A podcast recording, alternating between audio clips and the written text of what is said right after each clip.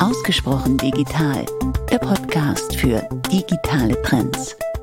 Herzlich willkommen zu einer neuen Folge von Ausgesprochen digital. Mein Name ist Steffen Wenzel und ich freue mich, dass Sie wieder zu Gast sind. Dieser Folge wollen wir uns mit glücklichen Menschen, glücklichen Unternehmen und glücklichen Kunden befassen. Und dafür haben wir mit der Glücksforscherin Maike Vandenboom gesprochen.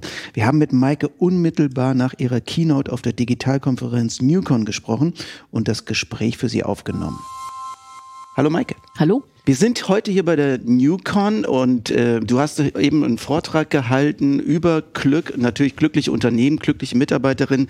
Du erzählst sehr viel natürlich über Schweden, weil du extra, glaube ich, für dein Buch dorthin gefahren bist, um dir dort die glücklichen Menschen anzuschauen. Ähm, erzähl doch mal noch mal so ein bisschen, warum sind die Schweden glücklicher als wir und was machen die anders? Mhm. Also ich bin durch die ähm, skandinavischen Länder, also Dänemark, Norwegen und Schweden. Äh, Finnland ist ähnlich, Island auch, also die ganzen ganzen Nordmänner. Ich nenne sie auch manchmal die Wikinger. Was die anders machen, ist, glaube ich, dass sie sehr gut sind, die Arbeitswelt äh, human, also menschlich zu gestalten, also den Mensch in den Mittelpunkt zu stellen. Ähm, ich denke, das ist die Hauptsache, dass du mit deinem gesamten Leben, mit deiner gesamten Persönlichkeit, äh, mit deinen Stärken und deinen Schwächen ähm, dich einbringen kannst und sollst auf der Arbeit und dass sich das Unternehmen eher so um die Menschen herum formt als andersrum. Vielleicht auch nochmal einen Schritt zurück. Äh, du bist ja dann, glaube ich, nach Schweden auch gezogen, ja, oder lebst jetzt mhm, in Schweden? Genau, 2018. Ähm, war das so ein Teil der Reise, wo du hängen geblieben bist, wo du gesagt hast, es ist so toll hier, ich will ja gar nicht mehr weg? Ja, genau, so ungefähr war das. Ah, das ist, ja, ich, hab, ich bin nie in Skandinavien gewesen. Also für mich äh, Urlaub immer so äh, Ital Italienisch habe ich gelernt und äh, ich habe ja auch in Mexiko gewohnt, aber Skandinavien viel zu kalt. Aber diese Mentalität, also diese menschliche Wärme, ähm, diese zwischenmenschliche Wärme und dieser nette, angenehme und entspannte Umgang. Und das höre ich auch von Menschen, die mich besuchen in, in Stockholm, wo ich jetzt wohne. Das, das ist alles so entspannt ist. Äh, nicht ein bisschen unaufgeregter, weniger auf Konfrontation, sondern mehr auf Miteinander. Und ähm, da nimmt man sich halt selber auch mal ein bisschen zurück und äh, wartet vielleicht mal ein bisschen länger. Äh, vor allen Dingen, wenn sie dann hinter mir stehen an der grünen Ampel, weil auch da ne, wird ja nicht gehupt, sondern es ist alles so ein bisschen mehr with the flow sozusagen. Mhm. Was haben die Schweden für Skills, für Fähigkeiten, dass sie das so umsetzen können? Was machen die nochmal anders? Ich denke, am wichtigsten ist es, dass sie sich die Freude am Lernen behalten haben und die Neugier, die damit einhergeht. Dass sie nicht in, in, in Boxen denken, sondern ähm, ja, sich so ein bisschen auch ähm, einfach mitfedern mit dem, ähm, was sich bei ihnen, was sich ihnen zeigt. Also sie sind nicht so, also sie, es ist ganz witzig, ich habe einen äh, Wirtschaftsprofessor gesprochen in äh, Göteborg, Ola, und äh, der sagte so schön, ähm, man spricht ja erst oft so von, du musst out of the box denken und solche Sachen. Wir wissen gar nicht, in Schweden sagt er, wir, wissen, wir waren nie in dieser Box, wir wissen noch nicht mal, wo diese Box ist. Und das ist natürlich eine ideale Voraussetzung, der Zukunft zu begegnen, weil was haben wir jetzt für eine Welt? Eine sehr äh, ähm, unvorhersehbare Welt und äh, besser fährt man wenn man nicht zu viel erwartet oder nicht versucht, zu viel festzuzurren, sondern wenn man dem Ganzen einfach mit einer, ach, das ist ja interessant, jetzt haben wir das, diese Herausforderung oder das Problem, wie gehen wir damit um? Ja, komm, kommen doch alle mal zusammen und das ist Punkt Nummer zwei. Also nicht nur, dass die Menschen so, so offen sind und, und flexibel. Punkt Nummer zwei, sie machen auch sehr viel zusammen. So, also das ist immer, ähm, dass sie immer alle Menschen involvieren, um zusammen eine Lösung zu finden, weil sie keine Angst haben vor Unterschiedlichkeit, sondern je mehr unterschiedliche Menschen zusammenkommen, desto besser wird die Lösung sein. Davon sind sie überzeugt. Damit ist auch dieses Thema mit Diversity gleich abgefrühstückt, weil das ja logisch ist, wenn du so sein darfst, wie du sein möchtest, und das ist ein, ein Punkt, dass sie gut können, ne? und in deiner Neugier und in deinen komischen Fragen, die aber allerdings nur du hast und die uns vielleicht weiterbringt, wenn du so sein kannst und das dann zu kombinieren, dann äh, haben wir einfach ein geiles Team. Also den Mitarbeiterin oder die Mitarbeiter, die nerven nicht so sehr, wenn sie äh, Fragen stellen, sondern die werden wirklich dann auch oft. Äh, Doch, deutsche Führungskräfte, die in Schweden arbeiten, nerven die. Eindeutig. Warum? Das, das, sagte der. Naja, äh, weil die das halt, weil wir das nicht gewöhnt sind in Deutschland. Ja. Also wir haben einen, der, der sagt, wo es lang geht und dann folgen alle. Und ähm, aber wenn man dann weiterfragt, und das hatte ich jetzt bei einem Eye-Tracking-Systemhersteller, dann sagte der ähm, Florian, ja, das kann einen schon mal nerven, wenn die Leute also wirklich bei allem sagen die, nö, finde ich nicht. Oder ähm, ja, also weiß ich nicht, warum. Ne? Sagt er, aber an der anderen Seite sagt er, das Gute ist ja, man bekommt ja auch neuen Input und den brauche ich ja. Also wir brauchen einander, um gute Entscheidungen zu treffen. Und es ist ja nicht meine, und das ist dann wieder sehr schwedisch, und da ist er dann gut sozialisiert, ist ja auch nicht meine Aufgabe, alles zu wissen. Dafür habe ich ja meine Mitarbeiter. Also gibt es auch eine andere Managementkultur, nicht nur eine andere Mitarbeiterkultur insgesamt, sondern das Management muss doch da auch als Vorbild äh, vorangehen und zu sagen, also ich, es fängt bei mir an, ne? also dann als in der Führungsposition, das anders zu leben. Und das ist ja wahrscheinlich etwas, was wir hier in Deutschland nicht so stark haben. Also auch Fehler einzugestehen oder auch einfach zu sagen, ich, ich weiß das jetzt nicht, keine Ahnung warum. Wenn wir das in Deutschland einführen möchten, fängt das in der Tat bei, bei den Führungskräften an. Wenn im Norden ist das aber anders und da tue ich mich immer schwer mit, weil da machen wir das ja zusammen. Also wir sind ja alle unsere eigenen Führungskräfte, weil wir ja alle selber denken können und alle mit unserer Persönlichkeit gleich wichtig sind. So, ähm, aber klar, äh, wenn wir das jetzt noch nicht so leben, und ich versuche das nach Deutschland zu bringen, dann fangen wir natürlich bei den Führungskräften an, weil äh, doch viele schauen, was? Wir, wir, wir haben noch nicht diese Basissicherheit, dass es echt okay ist, wenn ich einfach so bin, wie ich bin und einfach meine Fragen raushaue und das, was ich denke. Das haben wir noch nicht in Deutschland. Deshalb sind wir ein bisschen unsicherer. Deshalb müssen wir erstmal einen sicheren Rahmen für die Menschen schaffen. Und äh, ich denke, das Sicherste ist, wenn dann in der Tat die Führungskraft mal, Kraft mal sagt, hey Jungs, äh, ich weiß es auch nicht. Was würdet ihr denn machen? Mhm. Ja. Aber jetzt sind wir nun mal keine Wikinger, auch wenn wir schon auch in Europa relativ im Norden leben, aber es gibt anscheinend doch noch mal andere, die nördlicher sind. Was wäre denn dann der deutsche Weg? Also es, es geht ja mir auch, also ich finde immer, man kann sich ja nicht komplett verändern. Nee. Man kann ein paar Anpassungen machen, ja, so, man weiß ja auch, wenn man so ein paar Jahre auf dem Buckel hat, also wie schwer das ist, ein paar Gewohnheiten aufzugeben. Erziehung ist ein ganz wichtiges Thema, ne? da werden die Grundlagen ja. gelegt. Äh, ähm, aber was, was wäre, was könnte für dich der deutsche Weg sein? Äh, also für mich gibt es keinen deutschen Weg. oder einen schwedischen Weg oder so, weil wir haben einzigartige Menschen, dann haben wir auch einzigartige Unternehmen. So, also äh, eine Telekom ist nicht ein gleiches Unternehmen wie, äh, was weiß ich, ein, ein Unternehmen mittelständisch in, in äh, Zahnverschraubungstechnik äh, für den chinesischen Markt, äh, irgendwas. Ne? Also auch die Unternehmen sind ja individuell. Es gibt auch kein deutsches Unternehmen. Aber wir haben so bestimmte Werte, die, die wir mit uns herumschleppen und die uns das Leben manchmal ein bisschen schwer machen. Ich würde sagen, äh, fang jetzt nicht an mit zu denken, wir brauchen den deutschen Weg, weil dann rollen wir wieder eine Methode aus. Das mögen wir ja gerne. So, und ab jetzt wird es dann so gemacht. Das wäre jetzt aber nicht experimentell, das wäre nicht flexibel. Schaut einfach, wo kann ich in meinem Unternehmen mal ein paar mehr Elemente, die die Wikinger machen, zwischen, also in Anführungszeichen, äh, einfließen lassen und dann mehr gucken, funktioniert das hier? Funktioniert, machen wir. Funktioniert nicht, schaffen wir wieder ab. Also ein bisschen mehr experimentell an die Sache rangehen und nicht, äh, nicht wieder so strikt, nicht wieder in, in eine Box und nicht wieder äh, mit so einem bestimmten Jahresplan, sondern einfach mal anfangen und sagen, okay, wir nehmen uns jetzt mal die Abteilung und da versuchen wir das jetzt mal. Und dann bringen wir als Botschaft das mal ins Unternehmen. Zum Beispiel, ne? aber es gibt, ich, es gibt nicht die Methode, weil wir haben ja auch tolle Sachen in Deutschland, die die Wikinger durchaus von uns lernen könnten. Ich würde jetzt einmal sagen, so Deutschland, Schweden, das ist so das Winning Team weil die Schweden und die oder, oder die Skandinavier sind unglaublich gut in, in sich Sachen ausdenken und dann am nächsten Tag weiterarbeiten und dann was denkst du und dann entwickeln wir uns weiter und das ist eine, ein, ein, eine Brutstätte von Kreativität. Es ist aber toll, wenn mal ein Deutscher kommt und sagt, so Jungs, jetzt machen wir das mal wieder ein bisschen strukturiert, damit da am Ende auch ein Produkt rauskommt. Mhm. Und so diese, und das hat ja auch was. Mhm. Also wir können ja voneinander lernen. Ich habe es eben kurz angesprochen. Ein wichtiger Punkt ist sicherlich Erziehung, ist Bildung natürlich. In den jungen Jahren legen wir ja vieles von dem fest, wie wir später als Menschen sind, ja, wie kreativ wir sind, wie wie, ja, wie wir mit anderen Menschen umgehen, ja, also wie neugierig wir bleiben. Du hast immer von der Rotzlöffellichkeit, heißt es, nee, Rotznäsig. Rotznäsigkeit gesprochen. Der Rotzlöffel war schon meine Interpretation schon wieder. Also so ein bisschen dieses Kindliche sich auch zu bewahren. Mhm. Was würdest du da vorschlagen, wie wir jetzt nicht nur individuell als Eltern damit umgehen, sondern auch was wir als im Bildungssystem, wie wir Schule verstehen können? Ja, das ist natürlich eine große, äh, eine große Nummer. Schule hat im Norden nur einen Zweck, nämlich Menschen reifen zu lassen, so dass sie in der Lage sind, die Welt zu verstehen und Fragen zu stellen und Lösungen zu suchen und nach dem zu suchen, was richtig oder falsch ist. Es gibt auch kein richtig oder falsch, by the way.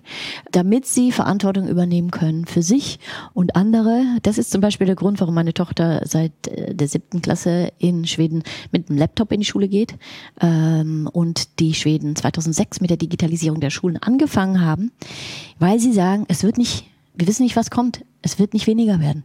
Und alles ist digitalisiert. Wir müssen unsere Kinder vorbereiten auf eine agile Welt, indem wir sie auch agil fördern.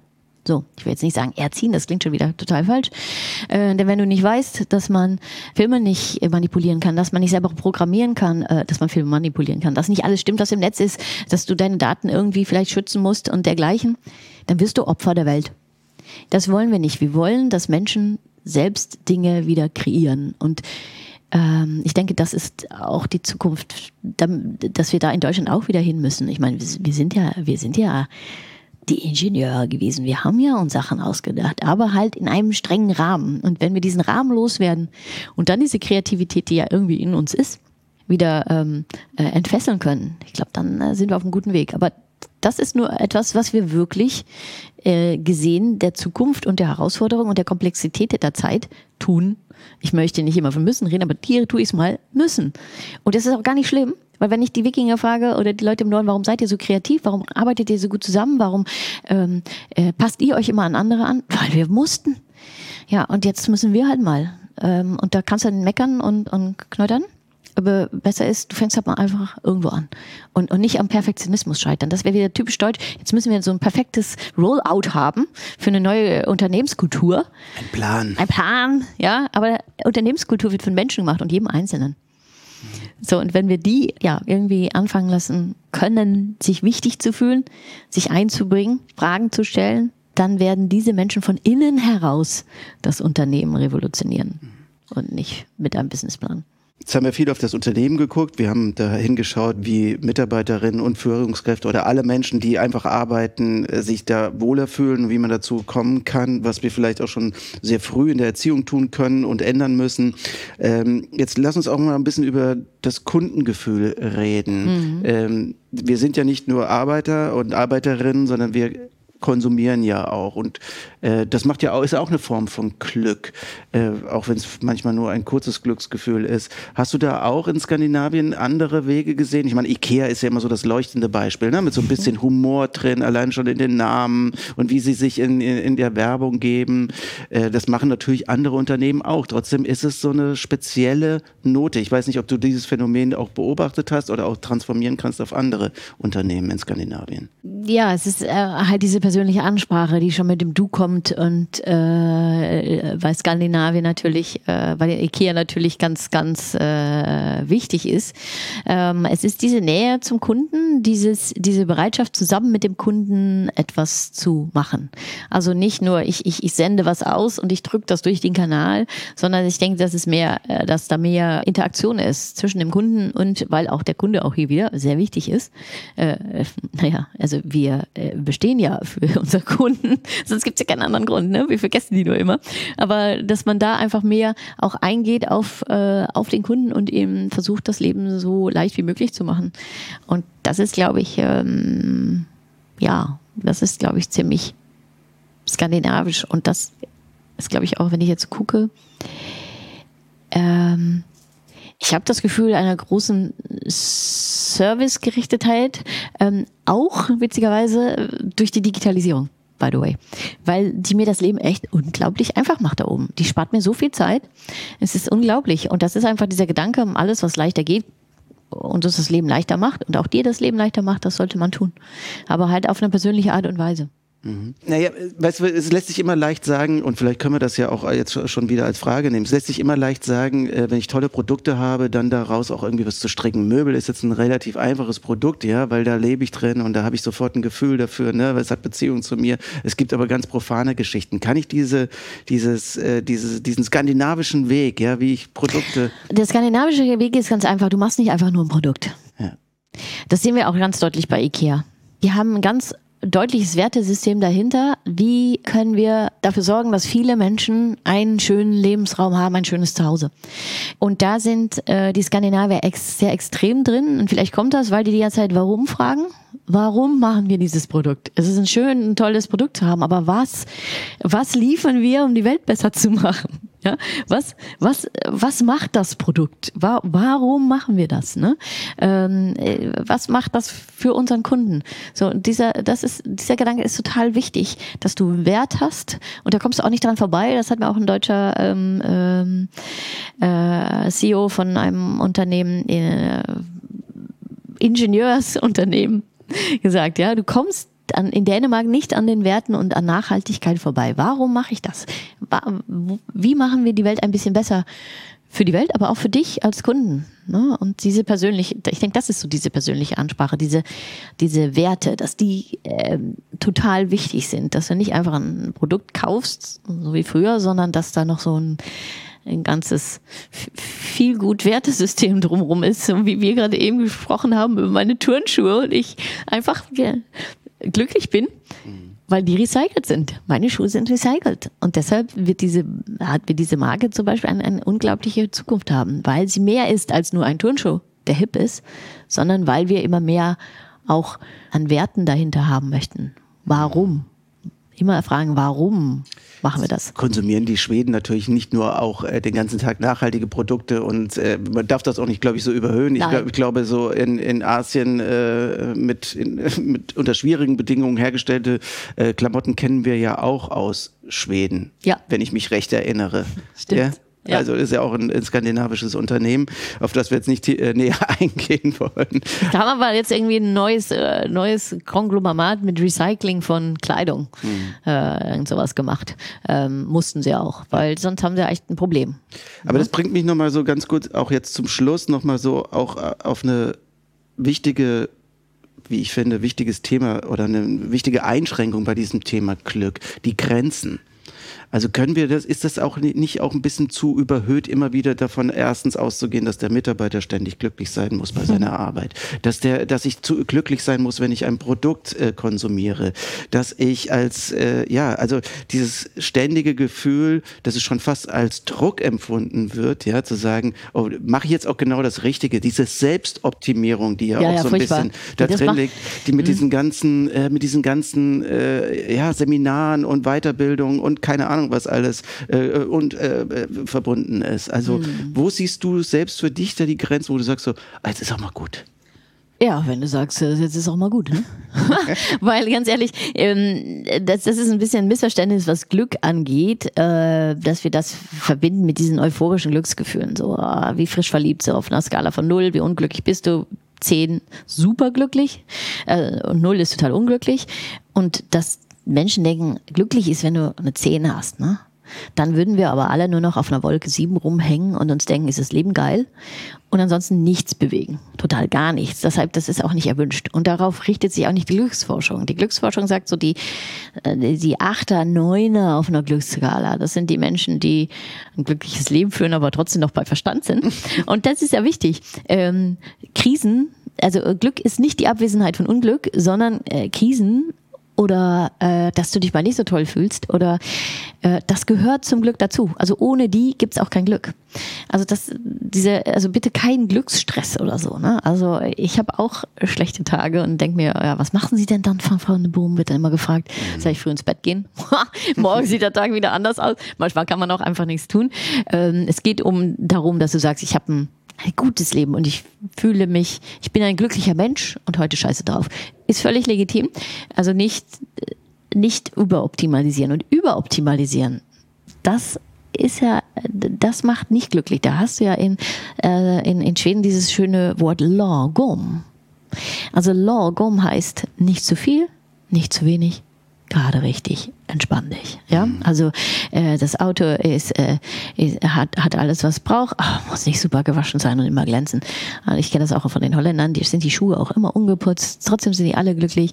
Also entspannt euch. Äh, es muss nicht perfekt sein. Also perfekt ist dem ähm, ähm, Glück unzuträglich, also bringt dich nicht weiter und ähm, perfekt nach Perfektion strebt man auch nicht in den nordischen Ländern. Das hatte ja der, der, der ähm, Gründer von, von Ikea schon gesagt, so 95, das reicht. Und das Ganze, was du da noch einbutterst, um Sachen zu optimalisieren, das ist die Mühe nicht wert. Lass gut sein. Mhm. Haben wir ja heute auch, also ich habe das auch gerade in diesem Podcast erlebt, ne, dass wir, wir haben mal, immer mal wieder einen Break gemacht und haben dann gesagt, auch das schneiden wir später. Ne, äh, genau. Das gehört ja auch. Perfekt ist langweilig. Ja, das gehört ja irgendwie auch dazu. Und man, äh, ich glaube es auch, wenn man, wenn man das so für sich verinnerlicht, wird es auch lockerer in dem, was man tut. Ne? Also. Das ist doch die menschliche Note. Daraus, das, das mögen wir doch. Also äh, wenn sich Leute versprechen oder so, oder wenn, wenn äh, man sieht dem an, ach der andere, der ist auch nicht perfekt. Das ist doch das, äh, das, was wir mögen. Und das ist, denke ich, auch, in, wenn wir jetzt zu den Kunden gehen, der Kundenansprache total wichtig, dass wir persönlich sind. Also dass wir, dass wir uns als Menschen begegnen. Ne? Mhm. Ich denke, das ist das Allerwichtigste. Das finde ich ein sehr gutes Schlusswort von dir. Vielen Dank, Maike Vandenboom, dass du dir Zeit genommen hast, mit uns heute hier zu sprechen. Und Gerne. wir wollen alle weniger perfekt werden. Vielleicht ist das auch jetzt nicht die beste Abmoderation, aber ich bin sehr zufrieden mit dem Gespräch. Dankeschön. Danke auch. Tschüss. Ja, das war das Gespräch mit Maike Vandenboom bei der NewCon 2021. Ich hoffe, es hat Ihnen Spaß gemacht und Sie fühlen sich jetzt auch ein bisschen glücklicher. Wenn Sie weitere Infos wie unsere Trendbooks zum Thema finden wollen, dann gucken Sie doch bitte einfach mal in den Show Notes vorbei. Ansonsten abonnieren Sie uns gern und verpassen Sie auch nicht die nächste Folge, in denen es um Glücksmomente von Kunden und Mitarbeiterinnen gehen wird. Wir beschäftigen uns mit der Frage, wie Glücksmomente entstehen und welche Herausforderungen dabei überwunden werden wollen. Also, bleiben Sie dabei. Bis bald.